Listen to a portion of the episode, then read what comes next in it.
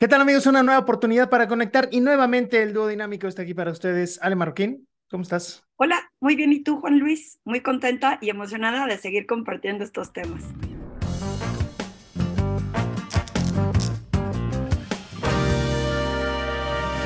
Sí, Liderazgo en Acción, su podcast de referencia favorito. Gracias por los comentarios que nos han puesto ahí en las redes. Eh, síganos sugiriendo temas, estamos echándole todas las ganas para simplemente compartir experiencias donde nos hemos equivocado, donde le hemos atinado, gente que admiramos, gente que son nuestros antihéroes y todo lo demás. Y el día de hoy vamos a hablar de un tema del cual la señora aquí presente es amplia experta, que es presencia ejecutiva y voy a tratar de evitar mis ganas de entrevistarla porque hay mucho que compartir en ello. Pero Ale, pues empieza diciéndonos qué es eso, con qué se come. ¿Estás seguro que quieres que me suelte hablando de un tema que me apasiona? Porque nos podemos quedar aquí muchas horas. Déjame nada más te cuento en qué consiste, porque eh, muchísimas personas se confunden con el término y cuando lo escuchan, tengo estos dos lados, ¿no? El que me dice, oye, yo no soy ejecutivo o ejecutiva y soy emprendedor y, no es para el godín que se sienta en el piso 15 de un edificio de 50 pisos, o sea, finalmente es para cualquier profesional, no importa que te dediques, si eres doctor, chef, deportista, tienes que tener esta presencia ejecutiva que es, en mi definición, cómo estamos en el presente, que eso es presencia, eh, en cuerpo, alma y mente. Es decir, cuando tu mente está atorada en otro lado, cuando eh, tu cuerpo está mandando lenguaje no verbal eh, incómodo o negativo, y cuando el alma, que son los valores, no estás alineado con tus valores de tu organización hacia los tuyos propios. Y ejecutivo es de ejecutar, de cómo hacemos que las cosas sucedan. Entonces de ahí salen muchas vertientes, pero ¿qué te, ¿qué te da curiosidad del tema? Hay, varias cosas. Eh, un, saludo a Chio Aguirre, que hace mucho tiempo compartíamos eh, este tipo de conceptos, y ella decía, donde está tu energía están tus pensamientos, y es un poco lo que dices, cuando no estás ahí se nota, ¿no? A veces no es el tema de tener a un speaker que tiene toda la energía y el dominio del tema, sino claramente hay algo en su postura, en la manera en que se expresa, aunque no tengas una referencia preliminar que dices, este cuate como que le puso play y no está ahí, ¿no? tiene que ver un poco con eso. Por supuesto. ¿Has, visto, a mí me encanta poner este ejemplo, estas personas que desde que entran a un lugar no sabes quién es, pero dices, pues no sé quién es esa persona, pero creo lo que va a decir. O sea, vamos a investigar, puedo no estar de acuerdo, pero le creo. Y otras que sales de la junta y dices, no lo puedo creer, estuvo sentado o sentada al lado de mí todo el tiempo y ni cuenta me di. Esa es la diferencia en cómo nos hacemos visibles y notables. Y tiene que ver con un montón de factores, no nada más la postura ese toque dijiste de la energía, eh, de las palabras que usas en la conversación, de dónde está tu mente. Hay un montón de factores. Es un trabajo bastante, es un proceso, Juan Luis, el tener presencia ejecutiva. Y, pienso en una cosa, Ale, eh, a veces se puede confundir con la superficialidad de la imagen. Y no necesariamente es eso, o sea, no es solo Em, decía Bárbara Tijerina, que escribió este libro de lenguaje no verbal y que, con quien tuve la oportunidad de, tener una conversación, decía la postura, ¿no? Los hombros arriba, atrás, abajo, y entonces ocupas un espacio mayor. ¿Dónde es eh, solamente como la imagen y dónde sí se convierte en, en un tema más profundo, Ale? Eh, yo pongo este ejemplo también que me encanta y está súper trillado, pero hace todo el, sentido del mundo. Imagínate que tienes dos cajas de galletas, estás en el súper y te digo, tráeme una caja de galletas y una está toda abollada y no se alcanzan a ver las galletas y cuando volteas a ver los ingredientes está todo borroso. Y la otra es una caja blanca, impecable, ves que las galletas parece que le está saliendo humo y volteas a ver y puedes leer los ingredientes. Naturalmente, ¿por cuál te inclinarías? Por la que está más linda, más espectacular, digamos. Entonces, sí importa la imagen, sin embargo, cuando lees los ingredientes, igual y viene con eh, yodatada y todo lo que ahora ya no se puede comer, este, lácteos, gluten, etcétera, etcétera, ¿no? Entonces, el tema de la imagen no es que sea superficial, ayuda y complementa en esta presencia, porque eso le da como una cierta entrada a las personas, pero luego hay que ver qué tiene dentro porque si eres nada más un cartón de imagen y no tienes nada de contenido, de valor, pues ya no hace sentido, ¿no? Entonces se, complementan, sí tiene que ver, pero no lo es el todo.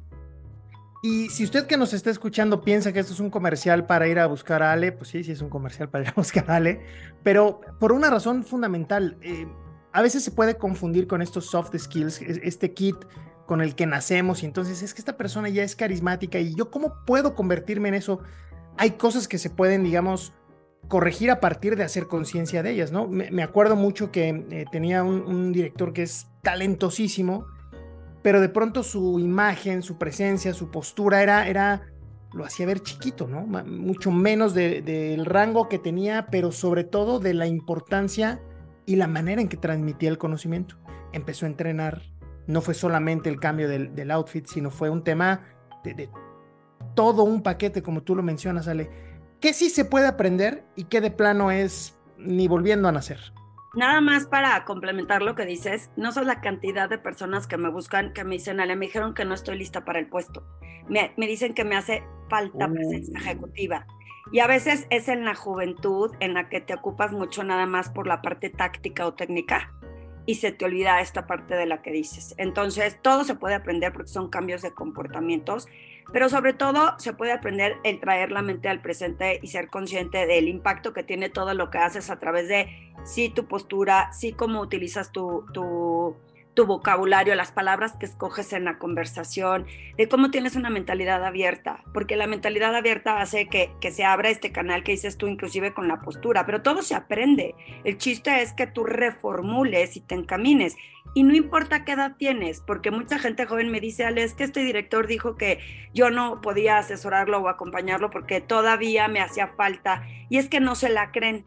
Entonces, cuando no te la crees que eres muy joven, pues no proyectas a través de esta postura, de esta comunicación, de no sentir que vale la pena lo que tienes que decir. Todos son comportamientos que se aprenden. Todo mundo, si quiere, puede, desarrollarlo. Sí. Pero fíjate, fíjate qué mal que si tú bien lo estás llevando a un terreno mucho más amplio, haya gente que por el contrario lo sobresintetice y que diga, no tienes presencia ejecutiva, dejando de lado el talento y una serie de atributos que las personas pueden tener a nivel técnico o a nivel de, conocimiento o de approach con la gente y, que esto les juegue en contra. Yo, yo creo también que en los distintos estilos de liderazgo debe de caber la prudencia en, el hecho de decir, no todos somos copy-paste del otro, no todos vamos a poder ser em, Zuckerberg o, ninguno de estos eh, grandes líderes, sino la capacidad de poderlo aprender y a qué le quieres dar más valor. Cierro esta idea con una cosa.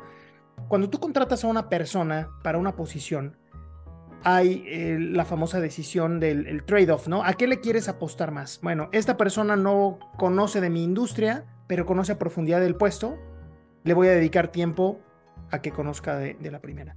O, o, viceversa, pero el tema de la presencia ejecutiva, ¿tú sí crees que debería de ser una barrera para obtener un puesto? Pienso que no.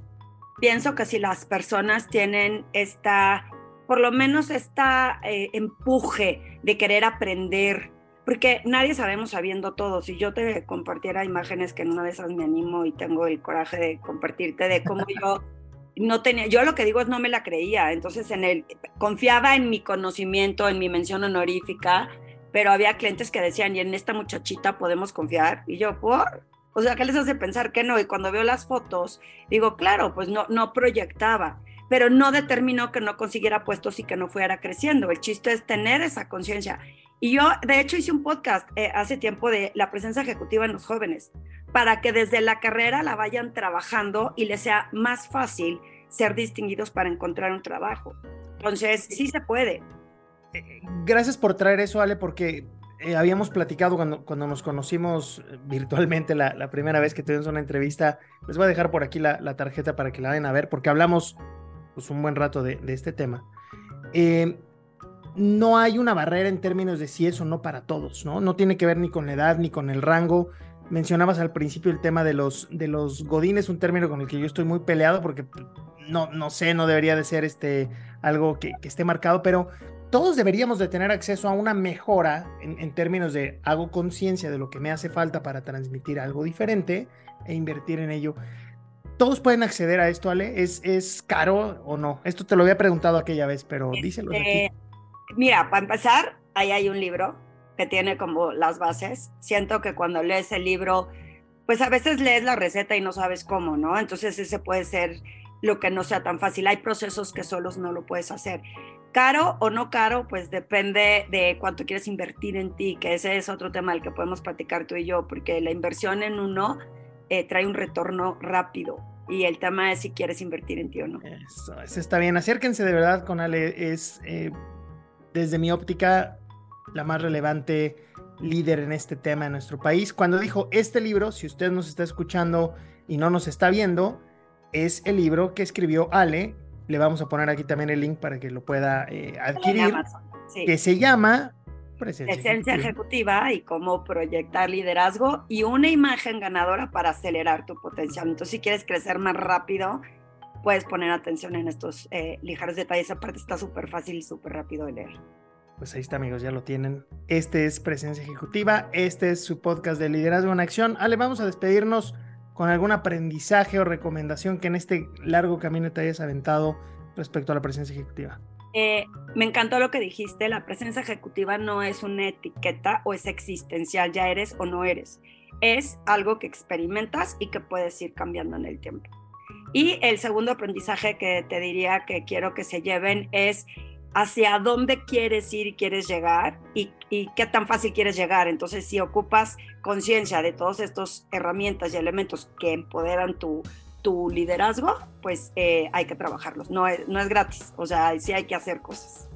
Yo, quiero compartirles que desde mi experiencia siendo eh, contratante de, talento en alguna parte de mi carrera, se puede convertir en el más importante factor de desempate. Puedes tener gente igualmente capacitada en el puesto, con los mismos años de experiencia, que dominen los mismos idiomas, que tengan los mismos talentos técnicos, pero que esa presencia ejecutiva, que no está relacionada con el rango, pero te da esta imagen de que puede ser alguien que influye en los demás y no tiene que ver solo con el talento, sino con que se abra la puerta por esta presencia en estos tres factores que mencionaba al principio, sí hace diferencia. Puede ser un factor de desempate y ahí es donde se vuelve el más importante, aunque no lo sea desde el inicio. Así que aquí ya aparecen nuestras redes. Síganos, por favor, mandando temas. Recomiéndenos mucho de eso, sale de lo que ustedes nos dicen. Ale, pues nos vemos pronto. Sí, seguro. Vamos a compartir más temas de esto que estoy segura que a alguien le caerá el clic. Así que tienes razón. Compartan comentarios, dudas, preguntas, anécdotas, porque todos tenemos una anécdota como esta. Pues bueno, pórtense bien, nos vemos pronto y hasta la próxima.